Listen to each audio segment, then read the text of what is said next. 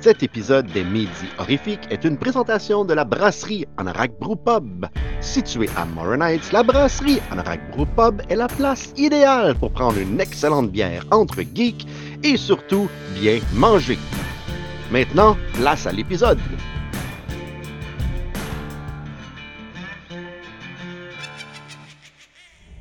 Salut les démons et bienvenue à cette quatrième, oui, oui, déjà, déjà un mois, un cycle, quatrième épisode du Chevalier du démon du midi et par le fait même, quatrième semaine, un mois complet des midis horrifiques. Comment vous avez trouvé ça, avoir un show à tous les midis sur l'heure du dîner? On parle d'horreur, n'est-ce pas merveilleux? Aujourd'hui, aujourd'hui, j'ai la chance j'ai eu la chance, en fait, de discuter avec Ariane Gélina et Christian Kennel de leur collaboration sur la BD La Cité Oblique, une œuvre Lovecraftienne qui se passe à Québec. Euh, vous, allez écouter ça plus tard dans l'épisode. Euh, c'était vraiment, vraiment intéressant. Euh, la BD a l'air incroyable. Il faut que je me la procure bientôt. Mais avant, on est le 25 novembre. Alors, Daniel, peux-tu nous dire Qu'est-ce qui a, vu le jour en ce 25 novembre? Salut triple d'horreur et bienvenue à Aujourd'hui dans le monde de l'horreur. Donc aujourd'hui, en ce 25 novembre, on a un total de 13 films qui sont sortis, dont voici les highlights parmi ceux-ci. Tout d'abord, en 1968, on a The Strange World of Coffin Joe, qui est une anthologie brésilienne euh, qui est hostée par le personnage Coffin Joe, qui a une trilogie de films à son nom et qui est assez populaire euh, au Brésil. Ensuite, en 1981, on a le film Just Before Dawn de Jeff Lieberman, qui est un slasher qui se passe en pleine forêt. Euh, c'est pas le meilleur des slashers, c'est pas le pire, mais euh, si vous l'avez déjà vu, vous allez sûrement vous rappeler longtemps du petit Chris de sifflement. Ensuite, en 2003, on a le film The Haunted Mansion, qui est une adaptation du, du, du manège de Walt Disney. et qui met en vedette Eddie Murphy puis d'autres mondes que je me souviens plus. Ensuite, en 2017, je sais vraiment pas pourquoi j'ai mis ça là. C'est pas vraiment un highlight, mais je devais en parler parce que le film Grandma Werewolf qui est sorti. J'ai aucune idée c'est quoi, j'ai aucune idée si c'est bon, mais avec un titre comme ça, je veux voir ça. Donc, euh, c'est pas mal ça pour aujourd'hui. Euh, à prochaine les tripeurs, puis back to you Steve! Merci, mon Dan. By the way, euh, ceux qui tripent sur Daniel, en fait, on tripe tous sur Daniel et qui adorent RFM, euh, ils ont maintenant de la merge. Oui, oui, oui, des chandails, plein de trucs sur Redbubble. Allez voir ça, allez acheter des chandails euh, de Horror FM, c'est super cool. Maintenant, moi, la semaine dernière, là, la semaine dernière, j'ai fini l'émission. Je me suis dit, j'ai oublié de leur montrer qu'est-ce que j'avais acheté durant la semaine, qu'est-ce que j'avais reçu chez nous. Alors, ben, on va vous montrer ça. Bienvenue autour de table horrifique.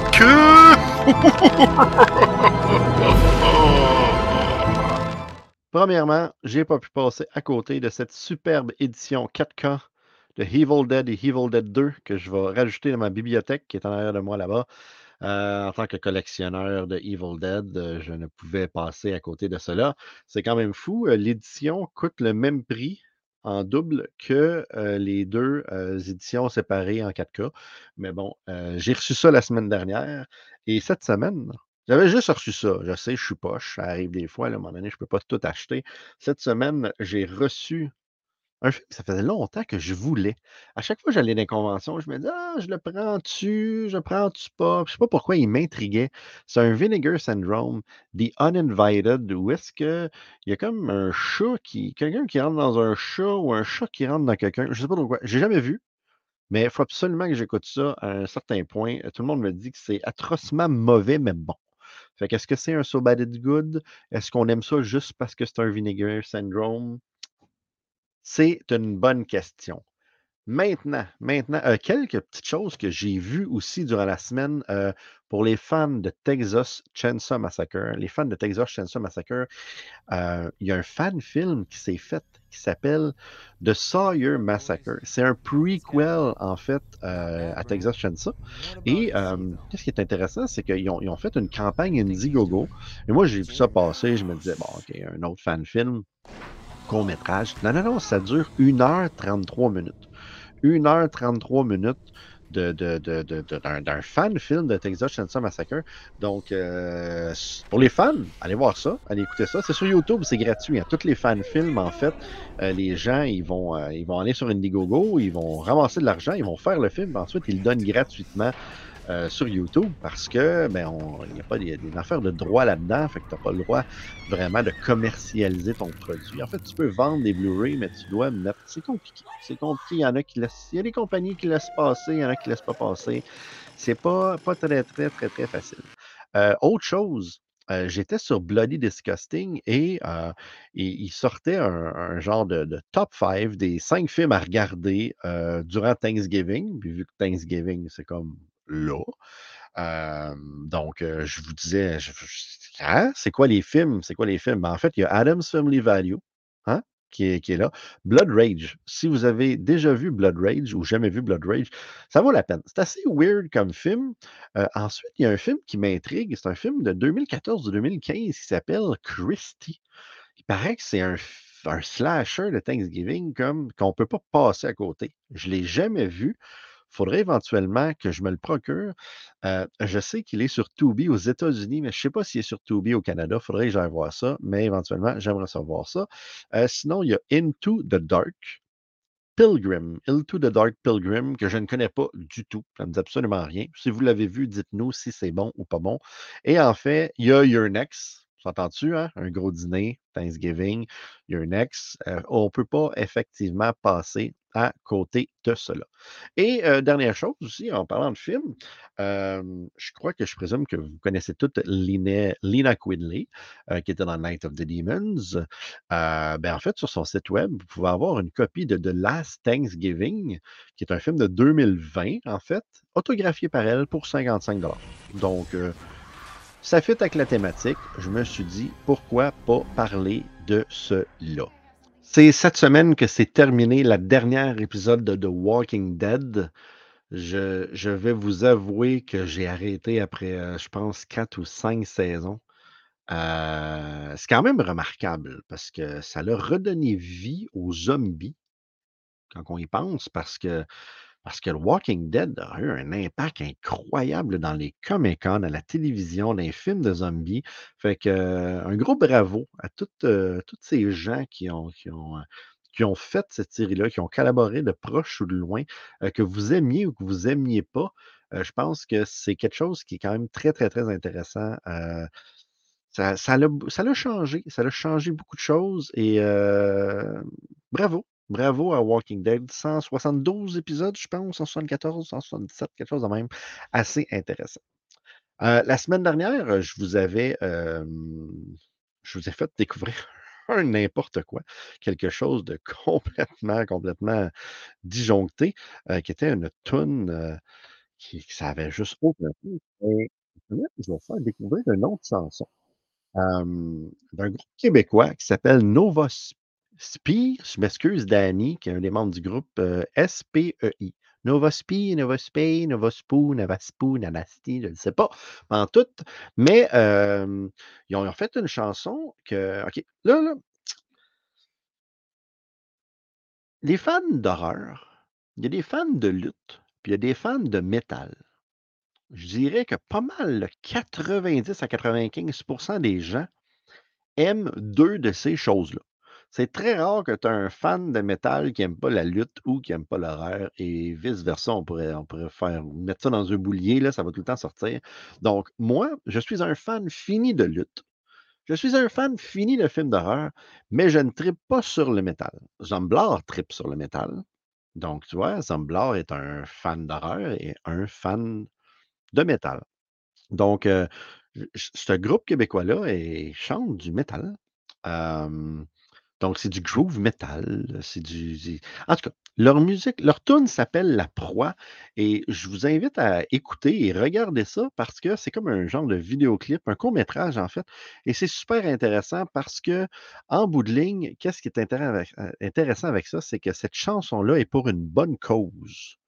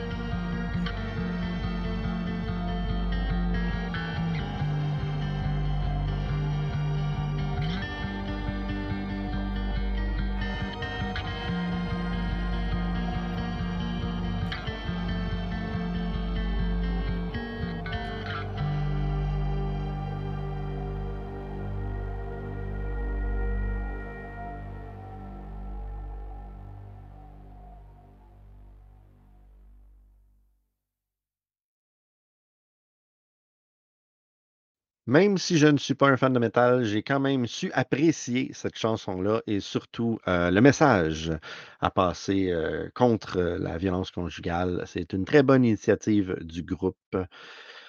Maintenant, maintenant, maintenant, euh, comme je vous ai dit plus tôt, plus tôt cette semaine, j'ai rencontré Christian Canel et Ariane Génina qui nous parlaient de leur BD La Cité Oblique.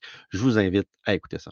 Je suis avec Ariane et Christian, que je n'aimerais pas leur nom de famille parce qu'ils ont été rebaptisés, puis là, je m'aurais trompé dans les, les prénoms, Ariane Gina, Christian Kennel. Puis des, je m'excuse, Christian, la, semaine dernière, je pense j'ai dit Casnel quand que je parlais avec euh, Vanessa et Frédéric sur leur euh, court-métrage, les, les tubercules. Je me trompe ça encore en plus du nom? Exactement. J'ai dit Casnel, je me suis dit, ah mon Dieu, il va me détester.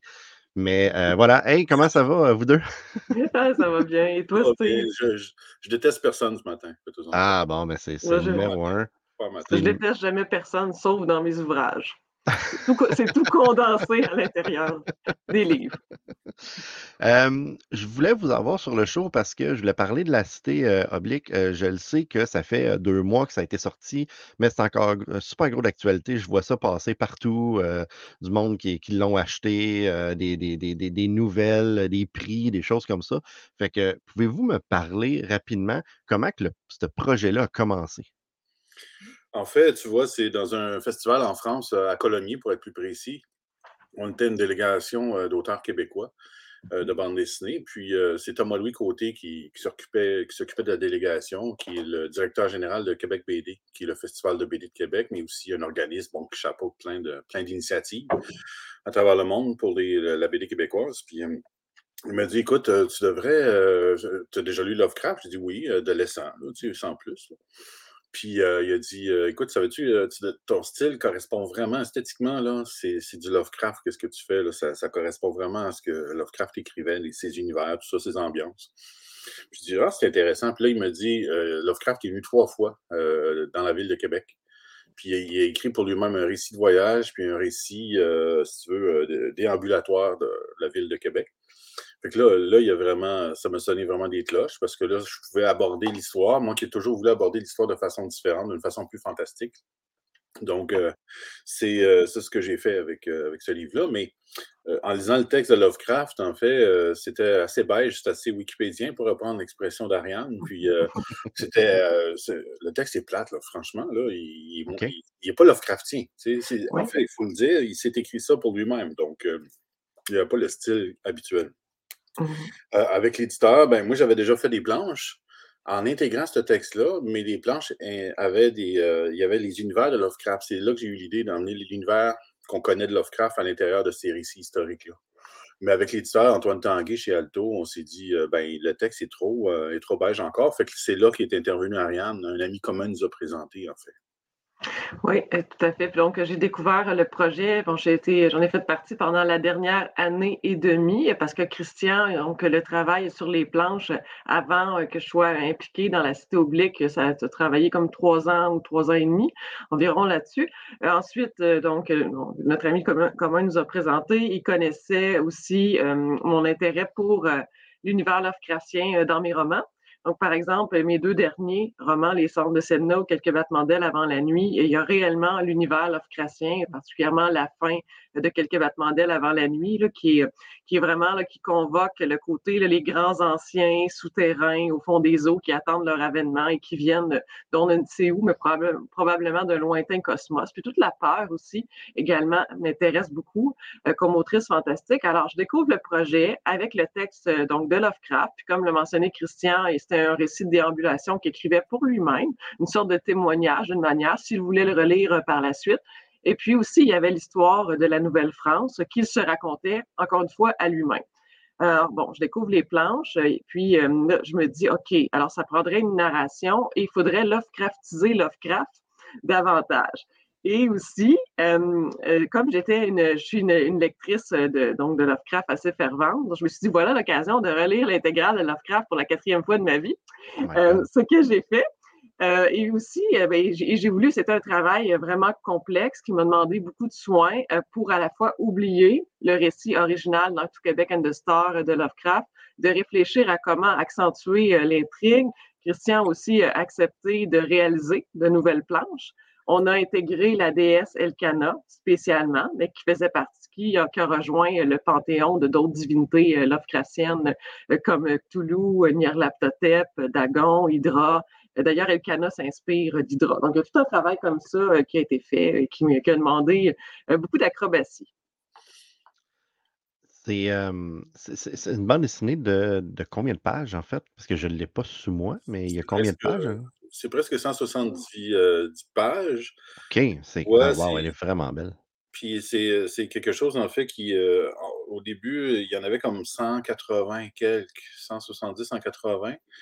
Puis euh, Antoine Tanguay m'en a fait enlever à peu près 30. OK. Parce que le projet était plus, comment je peux dire, il était plus, plus long. Puis euh, finalement, j'en ai produit à peu près une vingtaine de plus.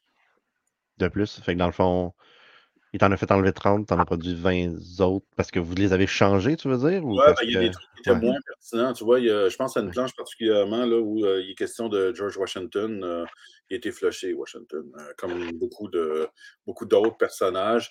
L'important pour Antoine Tanguay, puis je pense pour Ariane, c'était d'arriver avec un fil narratif qui était précis, puis d'enlever tout ce qui était un peu superflu autour, tout ce qui nous qui pouvait nous détourner du risque principal. Ben, oui. C'est ça qui devait être un défi, en fait, parce que vu que Lovecraft a écrit quelque chose pour lui-même, lui, c'était pas un. C'était pas vraiment une histoire qui. Ben, c'est une histoire qu'il racontait, mais plus pour lui-même. Fait qu'en fait, le changer et l'amener avec un, fil narratif et une intrigue, je présume, quoi que ce soit, mmh ça devait être un défi quand même, Ariane, même si tu connais vraiment Lovecraft.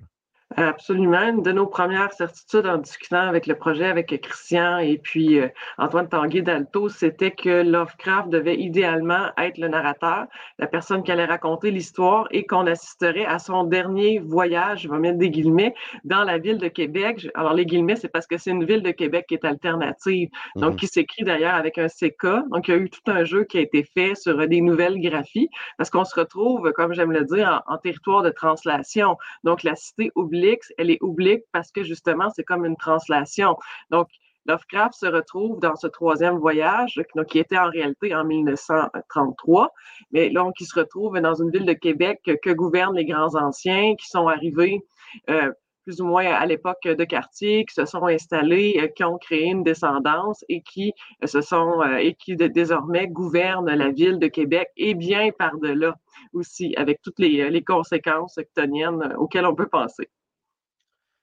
C'est vraiment cool. Donc là, la, BD est disponible partout, je présume. N'importe qui peut aller euh, dans un euh, de ce Archambault et tous ces, euh, ces, libraires plus indépendants pour, euh, pour aller chercher la, BD, en fait. Tout à fait. Tantôt, on parlait aussi des œuvres qui ne se trouvent pas dans la cité oblique. Il y a une exposition à la Galerie Montcalm de Christian avec quelques-unes des œuvres qui sont inédites qu'on peut voir. Christian, c'est jusqu'au 8 décembre, je pense? c'est jusqu'au 8 décembre. Ça va être là pendant les rendez-vous de la bande dessinée de de, Gatineau qui s'en viennent les 3 et 4 décembre. C'est vrai, donc il est le président d'honneur. Oui, ben, ouais. Puis, euh, tu vois, les planches, il y a des planches originales présentées, il y a des planches inédites. Euh, il y a aussi eu la bière L'Oblique qui est toujours disponible, qui va être aussi la bière officielle du rendez-vous de la bande dessinée Gatineau. Euh, donc, il va y avoir des conférences autour de ça. Euh, il y a des jeux de cartes qui ont été produits par la maison d'édition, puis il y a un magnifique collector, Ariane, je ne sais pas si tu l'as pas loin. Je ne l'ai pas pas loin, malheureusement. Toi non plus? Il y a un magnifique collector, fait 300 euh, copies avec couverture de cuir mauve, avec des tentacules gravés dans le cuir. On ouvre le livre, c'est une couverture différente de celle que Ariane a montrée aussi à l'intérieur. C'est imprimé, la couverture est imprimée sur un papier argenté métallique. Là, puis une enveloppe avec un, tiré à part signé. Tous les exemplaires sont signés aussi. Donc. Mmh ben, écoutez, euh, sans vous, euh, avant de vous quitter, sans vous demander de, vous annoncer comme un, lutteur frais pour son prochain combat, est-ce que vous pouvez nous dire qu'est-ce qui s'en vient pour Ariane et pour Christian, ensemble ou pas ensemble, en fait, là, chacun dans votre, dans votre profession? Christian, je sais que tu as au moins quatre projets sur la table à dessin. À toi l'honneur. En fait, tu vois, là, euh, d'ici, d'ici son début de Montréal, c'est un peu mon objectif je devrais avoir terminé mon, euh, mon album sur Dédé Fortin. Il mmh. reste euh, huit planches à faire, donc c'est euh, quand même assez faisable. puis c'est un album qui va sortir en novembre l'année prochaine. ça fait trois années de suite que je sors un album fin août, début septembre, puis je me retrouve pendant mes vacances à travailler avec mon attaché de presse, puis bon, Ouais. ça sort tout le temps au même début d'année, mais euh, puis le, le temps de promotion est très long, donc ça m'enlève beaucoup de temps sur la table à dessin. Mais je travaille aussi sur euh, un, projet de documentaire, euh, un documentaire qui va être diffusé sur TVA l'année prochaine sur Offenbach puis Corbeau. Euh, donc ça, c'est 130 illustrations à faire. J'ai plusieurs projets sur la route, là, en fait. Beaucoup. Et Ariane? J'en ai quelques-uns aussi. Euh, disons, euh, il y a mon, euh, un roman qui s'en vient. Le titre, c'est L'envers des forêts. Euh, ce serait normalement apparaître pour octobre 2023 chez Alire, donc un roman de fantastique et de science-fiction en même temps, qui se passe au 22e siècle dans les territoires euh, du Nord-Ouest. L'idée, ce serait qu'il paraisse pour euh, le Festival du fantastique de Béziers, où je vais être présidente d'honneur. Alors, ben, c'est forcément un honneur, hein, présidente d'honneur. Euh, sinon, je vais être un peu énigmatique, là, mais j'ai quelques projets aussi du côté euh, du, euh, du théâtre puis du cinéma. Et Oh. j'aimerais énormément euh, travailler avec Christian sur un autre projet de bande dessinée. Quand j'ai j'ai pris mon numéro, là, je dois avoir le numéro 8. J'ai failli m'étouffer. Eh bien, écoutez, merci beaucoup d'être, euh, d'avoir été, d'avoir passé sur le show. Euh, tout le monde, allez vous procurer cette merveilleuse bande dessinée que je n'ai pas sous la main, mais que je vais essayer de, de trouver pas très loin ici parce qu'elle a l'air incroyable. Merci, Steve. Ce fut une entrevue vraiment le fun. Christian et Ariane sont deux personnes extraordinaires, un talent incroyable. Allez acheter la Cité Oblique. Noël s'en vient, hein? donnez-les en cadeau, demandez-les en cadeau. Si ma femme écoute, j'aimerais bien recevoir la Cité Oblique en cadeau à Noël. Je serais très, très, très content dans mon petit cœur. Maintenant, maintenant, maintenant, maintenant, on aime ça regarder des films. Hein? À date, avec Stéphane, on n'a pas un score de fou. La semaine dernière, ça s'est bien passé avec Smile et cette semaine, j'y ai lancé le défi de regarder le remake de Terror Train qui est disponible sur Tubi partout aux États-Unis ou sur Crave au Canada. Hey, toi! Hey, toi! Ah, Regarde-moi ça! Salut, mon Stéphane, comment il va cette semaine? Il va bien, mon Steve, il va très bien, toi? Ah, ça, ça, c'est bon. C'est quand je te pose la question, il va-tu bien ou il va pas bien? Souvent, ça reflète sur le film que tu as regardé. Fait que euh, ça, ça a l'air, ça, ça augure bien. Mais moi, moi oui, ça, ça va bien. Surprenamment, ça va quand même pas pire. Ça va quand même pas pire. Le fait que j'aille bien a absolument rien à voir avec ce film-là, par contre. Ah, ah, ok, ok, ok. Bon, ben, que j'ai rien dit d'abord. Important parce de que le je- préciser. Ouais, c'est ça. Euh, J'avais comme des craintes un peu en, en- en- en- en mettant ce film-là pour la simple et bonne raison que euh, ben, c'est réalisé par un Québécois. Puis je me disais, ah, si j'haïs le film solide, je trouve ça plate de bâcher un film réalisé par un Québécois, en fait, euh, comme ça, fait pour, tout, euh, pour, pour Tubi, qui était comme. Tu sais, on a eu euh, jusqu'au déclin avec euh, Netflix, qui était vraiment excellent. Je ne sais pas si tu as vu ce film-là l'année passée. Non, je l'ai entendu parler, par contre. Ça vaut vraiment la peine de, de regarder. C'est un- c'est c'est très lent comme film, mais il a une atmosphère, puis c'est vraiment bon. Et là, là, comme Tubi a commencé à faire des productions originales, ils ont fait des Titanic 666, puis d'autres affaires de même. Et ça, j'ai pas regardé en tout cas. Et là, ben, je vois ça arriver, Terror Train. À première vue, le poster est exécrable. En fait, ça, ça a juste l'air d'un frame du film euh, Boboche euh, fait par un élève de deuxième année. Mais bon, là, je me disais, ah, on regarde-tu ce film-là? Puis moi, personnellement, j'ai pas haï ça. J'ai pas adoré, mais j'ai pas haï ça. Fait que là, j'ai hâte de voir c'est quoi ton opinion, toi, là, de Terror Train. Ben, c'est pas mal la même chose euh, que toi, Steve. J'ai haï ça moins que je pensais.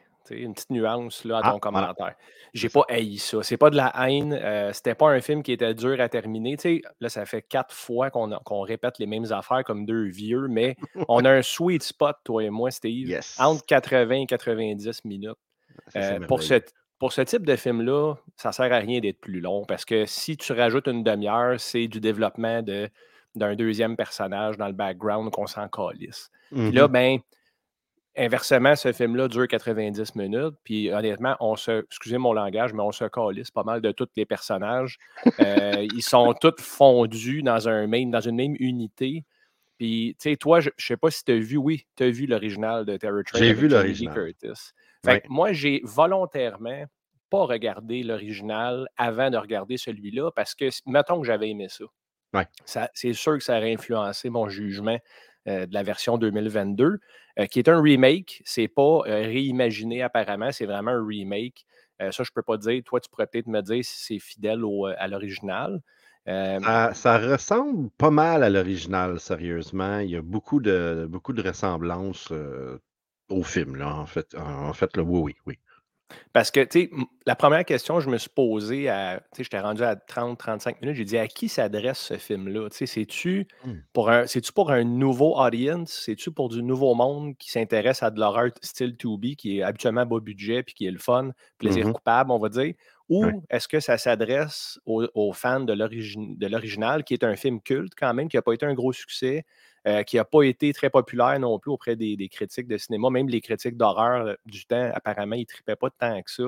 J'imagine que Jamie Lee Curtis transporte le film.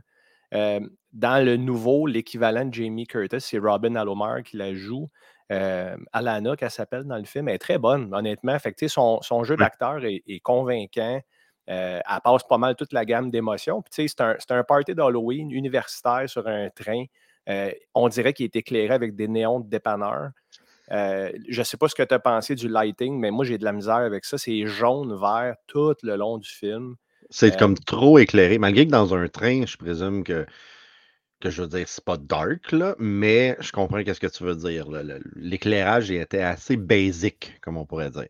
Ouais, basic, puis c'est genre de l'éclairage d'hôpital. Ça donne. Ouais. Il n'est pas hôpital dans le sens Halloween 2. Là, hôpital dans le sens je m'en vais me faire checker parce que j'ai mal aux oreilles. là, C'était Ouais. pas. euh, le, le- le lighting du film, je trouve, il marchait pas avec le mood qu'il essayait de nous donner. Puis tu sais, c'est comme une grosse game de clous, le, le- jeu de société. Euh, c'est une genre d'intrigue de meurtre et mystère avec qui est le tueur parce qu'il est toujours masqué avec un costume différent. Il tue ses victimes, il prend leur costume. Puis, tu sais, euh, ça devient. Je trouve que toutes les kills sont poches, malheureusement. Euh, il y a un des personnages, Steve, qui se fait tuer en se faisant cogner la tête dans le miroir. Mettons qu'on compare avec Terrifier 2, qui est notre première critique qu'on a fait ensemble. Ça, c'était le début du kill avec Art. Il commençait Ouais. par te péter le front dans un miroir, puis après ça, pendant, pendant 34 heures, il te faisait souffrir. tu sais. 4 heures. Tandis que là, le lézard, le, le gars déguisé en lézard, il se fait cogner à la tête comme dans un coin d'un ring de lutte 4-5 Ouais. fois, puis il est mort. OK, ben, il est peut-être inconscient. Un, un humain normal ne meurt pas de ça, à moins qu'il y ait une fontanelle ouverte ou je ne sais pas. Ouais. là. Mais tu sais, ça a été ça tout le long, je trouve. C'est des, des kills qui sont vraiment soft. Euh, mais en contrepartie, le jeu d'acteur était quand même convaincant, puis ça me surprenait de l'avouer. Même en le regardant, j'étais là, OK, c'est pas si Mhm. pire quand même. Euh, Est-ce qu'on parle du magicien du marché aux puces de 50 ans qui a une teinture couleur prune, euh, qui crouse des universitaires tout le long? C'est quoi le style de rapport de mettre un, un David Copperfield bas de gamme trouvé sur Wish dans un film d'intrigue, man? Qui a, et puis il n'y a aucun rapport dans le film. Il est juste là pour qu'on pense, mais personne pense que c'est lui le tueur. Mais tu sais, Non, il est, mystérieux, puis il crouse des gens qui sont 22 ans plus jeunes que lui. Fait que c'est quoi le style de lien avec ça? Puis, tu sais, je trouve qu'il y a, il y a quand même euh, un, un gros manque au niveau de l'ambiance lourde d'un genre de film comme ça. tu sais. Puis à un moment donné, le gag du déguisement, quand le monde est mort, puis euh, ils font Ah, le beau déguisement, on le sait que tu niaises. Une fois, c'est correct. Là, je pense qu'ils l'ont refait quatre fois dans le film. Ouais. Puis, euh, tu sais, pour ce qui est des, des liens entre les personnages, ben, je sais pas, je suis sûr que c'est pour toi la même chose parce que j'essayais de me concentrer, mais tout le monde se French. D'un- D'une fille à l'autre, d'un gars à l'autre. Là, je savais plus tout qui était un couple. Un moment donné, je vois du monde, je vois une fille assise sur un des personnages. Je fais, OK, Et, c'est voilà. Oui. C'est pas sa blonde, ça? Qu'est-ce qu'elle fait là? Puis, ah, son sous, c'est des. Je sais pas. Je comprenais rien, man. J'étais perdu, ben raide. Euh, fait qu'à un moment donné, quand, quand il y avait une des scènes de, de Bleu Nuit, soft porn, euh, j'ai commencé à browser sur mon téléphone, ça m'arrive de faire ça. Puis j'ai vu que j'avais une recommandation d'amis de quelqu'un qui s'appelait Nazaire. Puis ça n'a aucun rapport avec la description du film, mais je voulais quand même te parler de ça. Euh, Puis pour ce qui est de l'in- pour ce à 35-40 minutes, c'était évident que c'était. et spoiler alert, on le répète. on- oui, on spoil- spoil le vrai- un vrai spoiler alert, mais moi aussi, hein, toi aussi, tu, c'est Ben, sûr que c'est ben, c'est sûr que c'est elle. C'est sûr que c'était pas David Coppercheap, c'était la femme euh, Ouais. autoritaire dans le train également qui, qui jouait très bien son rôle. Il faut que j'y donne. Ouais, Fait que je peux pas, je peux pas être trop critique avec le jeu d'acteur. Ils ont fait le mieux qu'ils pouvaient avec le script qui, qui leur a été remis dans le fond. Euh, il y avait beaucoup de ADR aussi. Je ne sais pas si tu as remarqué, mais beaucoup de tracks audio qui étaient enregistrés en studio en remplacement des tracks originales. Euh, C'était mal synchronisé parfois, puis j'avais de la misère à comprendre. Euh, fait que c'est ça. En, en gros, c'est un film qui était moins poche que je m'attendais. Ceci dit, c'est pas le film de l'année, mais ça m'a pas fait. Tu sais, mettons, mon, mon âme a survécu à, à cette expérience-là. Non, j'ai, je l'ai regardé. euh, tu, le- tu le regardes, ça, ça termine. Tu dis, bon, je vais regarder un film sur Tubi. Tu sais, c'est, c'est exactement ça. C'est sûr que si tu- pour moi, si tu le compares à l'original, j'avais beaucoup aimé l'original OK. euh, quand même. Fait que il y a, une- il y a une différence. Euh, qu'est-ce qui m'a complètement surpris, par exemple, c'est euh, outre les acteurs, tout le reste, c'est tout- c'est tous des Québécois. Ouais. Du- de, la, coiffeuse au, euh, script, au réalisateur. Ça a été tourné à Montréal. Ce n'est qu'un, crew québécois euh, complet, puis ils ont, ils ont fait venir. À un certain moment je me suis dit, Coudonc, le film a-tu été tourné en français, puis ils l'ont doublé en anglais, justement par, à cause de, de ces petits trucs de, de post-synchro-là. Mais je pense pas, j'ai regardé un peu les acteurs, les actrices, puis ça a pas l'air, euh, ils n'ont pas l'air de parler français en tant que tel. là. Non, c'est ça. Il y a a quelques acteurs qui viennent de Montréal. Euh, je savais Mhm. pas que, que l'équipe de tournage puis toute l'équipe de production était d'ici. C'est cool je te dis tout, peut-être 90%, mais je veux dire, quand je regardais le générique, c'était, ce n'était que des Tremblay, des Ouimet, puis euh, des Villeneuve, puis des euh, Labels qui étaient dedans. Ouais, c'est ça. Il n'y a, pas beaucoup de Wimet à Dallas, mettons. là. Non, Euh, exactement. fait bon, mais écoute, tant mieux. Puis, tu sais, comme je te dis, moi, ça m'a pas choqué. C'était pas, je- c'était pas enivrant, là, on s'entend. J'étais pas sur le bout de mon siège, mais Mhm. Tolérable, serait le bon mot, je pense. C'est ça. Puis tu sais, il y, a- il y a une des affaires, je parlais du, du poster au début de la, la- de la chronique, en fait. Tu sais, le poster original est dans les mêmes veines, dans le sens que tu as, un gars avec, avec un, un- un masque ridicule, un peu là, comme le gros nez, le kit, mais il apporte quelque chose. Tu sais, le poster apporte de quoi? Tandis que là, tu regardes le poster et tu fais comme Yark! Ça a l'air d'un film indépendant qui a coûté 5000 pièces qui ont fait un poster très rapide. Fait que je trouve ça, je trouve ça un peu dommage. Puis je pense pas que le, le film a été fait. Tu sais, il n'y a, pas eu de, de, grosses annonces. Oh mon Dieu, il y a un remake de Terror Train qui s'en vient. Ça a comme juste Moi, ça a été droppé, on dirait. Ouais, c'est ça, ça a été droppé de même sur Tubi. Puis, tiens, voilà un film de plus à regarder. Fait que ce qui est le fun, par exemple. Ben euh, oui, c'est correct, ça. Ça en Fait prend des films comme ça. Puis, tu sais, tu parles des pochettes, là, dans le fond, euh, Mhm. c'est c'est un, marché qui, qui s'est éteint graduellement Ah. à partir des années 90 parce que tu vendais le film avec la pochette avant. Ben oui. On arrivait au club vidéo, on n'avait pas, tu sais, je veux dire, je tripais sur Fangoria, Kid, mais j'avais comme deux revues que j'avais eues, des hand-me-down de quelqu'un d'autre. Mais j'avais pas d'idée des backgrounds à part ce qui était écrit en arrière de la pochette, puis l'image. Puis l'image, souvent, elle avait rien à voir avec le film, tu sais, puis c'était souvent du hand-drawn. C'était vraiment Mhm. cool. Maintenant, tu sais, quand tu regardes Netflix, ils essayent de faire des pochettes, mais ouais, rien, rien m'accroche. tu sais, c'est- Puis j'imagine, je ne l'ai même pas vu la pochette. Là. Tu me parles de Terror Train, mais ça T'es- doit être euh, T'es épouvantable. sérieux? T'as pas vu la pochette? Ah mon Dieu, non, faut, faut, faut aller voir ça. Là. euh, Je la fais apparaître à l'écran présentement. Oh, regardons ça, Ah, crime. hein? C'est Magie. hein? Hein, Ah, C'est ben ouais. incroyable. Mais non, non, c'est c'est, euh, c'est- c'est- c'est- c'est ridicule. Mais bon, OK, combien de combien de, de yeux? Donnerais-tu à, cette, euh, à ce film? Moi, tu sais, les, les, les ratings, c'est tough, hein, parce que tu Ouais, essaies toujours de comparer aux autres affaires que tu as regardées. Puis, tu sais, j'avais donné 2,5 sur 5 à Terrifier 2 parce que j'aurais donné une note parfaite pour le gore puis les, les scènes d'effets pratiques, mais j'aurais donné quasiment zéro pour le scénario, tu sais. Ouais. Puis ça a donné un 2,5. Puis, à mon avis, Terror Train a un meilleur jeu d'acteur, Mhm. objectivement, là. Euh, Ben, la qualité du film est mieux aussi. Ben, dans son ensemble, effectivement. Ouais. Fait que je te dirais, mais c'est quand même, il n'y a, rien qui m'a surpris. J'ai pas ri une fois, j'ai pas été euh, dégoûté par un kill, j'ai pas été surpris par le reveal, parce que je l'ai deviné. Fait que je donnerais deux. Je donnerais deux sur cinq à Oh! Terror Train. Euh, ce qui n'est pas si pire quand tu y penses, tu sais. Euh, on a donné 0.5 à Jeepers Creepers Reborn. Ça, je pense que ça va être le, plancher et le standard de mauvais film euh, ad vitam aeternam pour nous deux, Steve. Fait que 2, 2 sur 5, qui est plus que je m'attendais. Ouais. Mais tu vois, moi, j'ai, euh, je trouve ça difficile de, de, de, de coter un film sur 5. Sérieusement, on dirait que sur 10, dans ma tête, là, c'est moi qui te mets des bâtons dans les roues en t'en demandant sur 5. là.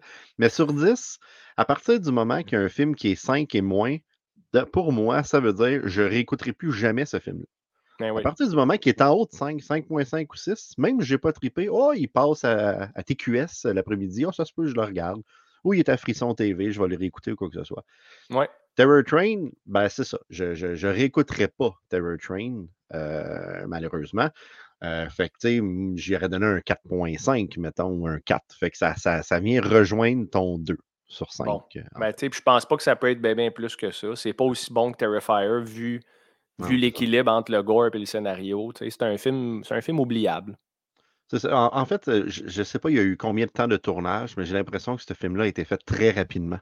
Il a été tourné rapidement, euh, comme avec un, petit budget. Et OK, let's go, OK, il faut, faut tourner ça. euh, il, il y en a un, il y en a un autre à faire dans un mois et demi. Je ne sais pas si tu comprends. Dans ma ben oui, c'est comme s'ils drop ça dans la machine à hot dog, puis ils prennent Ouais. même pas le temps de faire de la promotion, comme tu disais. Dernière affaire avant qu'on se quitte, Steve, euh, le, le magicien se retrouve mort dans une pièce, là, il est poignardé, puis il est transpercé de tous les côtés par des épées, des sabres, et il y a un duck face. Euh, D'habitude, quand tu te fais transpercer de tout bord, c'est pas un duck. T'es pas. Habituellement, tu as les yeux ouverts, tu là. Puis en plus, il est pas mort. Parce qu'à la fin, on le voit sur une civière avec une bonbonne qui est même pas sur son visage, elle est comme à côté, ça.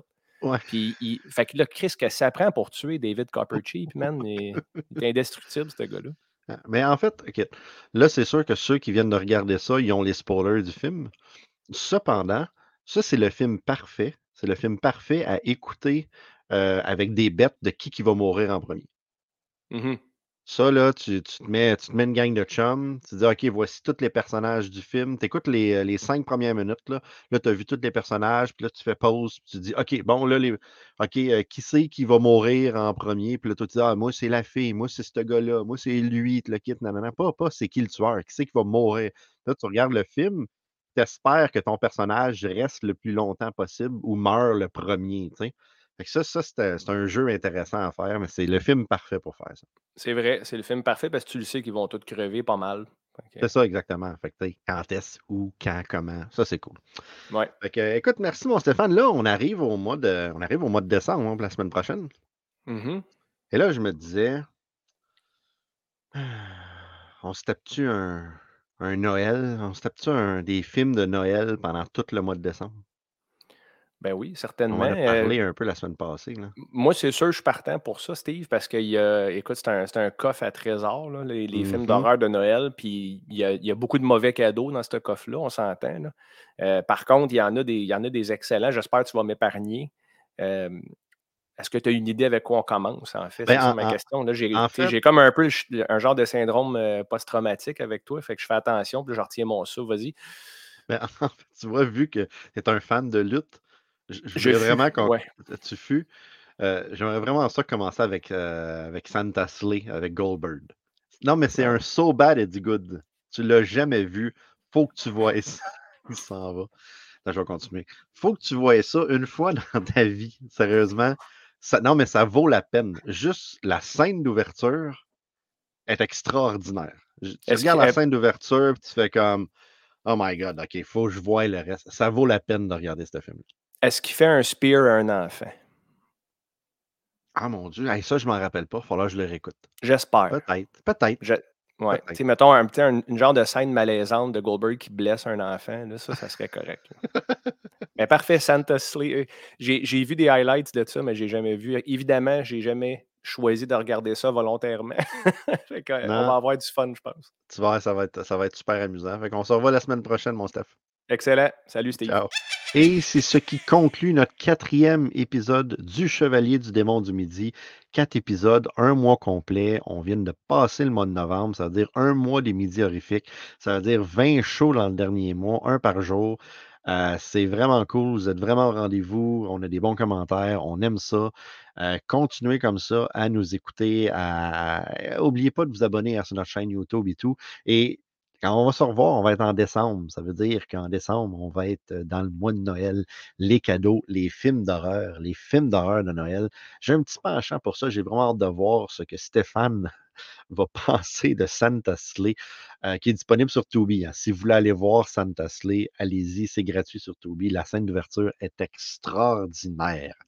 La semaine prochaine, au Midi Horrifique, lundi, Les Pirates de la Route, mardi, Fan de marde. Ça, c'est un show où est-ce que Martin dit à Martin qui est laid, puis Martin dit à Martin qui est pas bon, puis Martin dit à Martin qui pue, et Martin dit à... Ça finit plus, c'est- Martin qui... Martin contre Martin. Euh, mercredi, Tard la nuit, le deuxième épisode de, Tard la nuit, animé par Ulysse et son euh, collègue, que malheureusement, j'oublie le nom.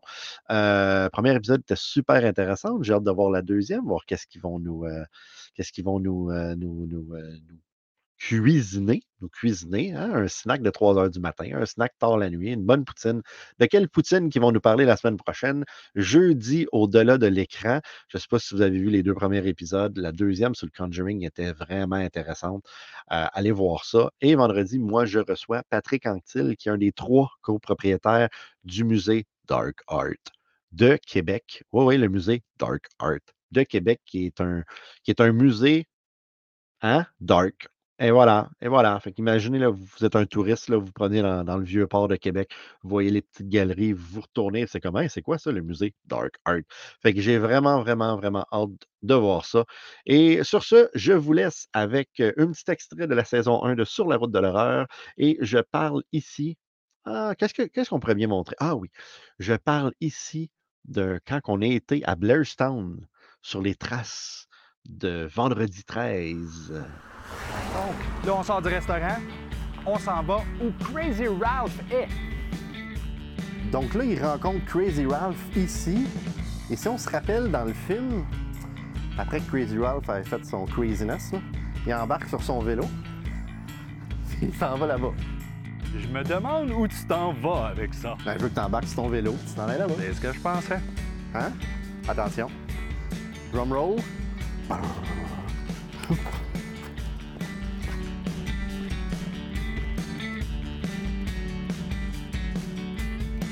Là, on est en face du cimetière où le trucker débarque Annie. Euh, c'est vraiment pas très loin du restaurant et de où on rencontre Raph pour la première fois.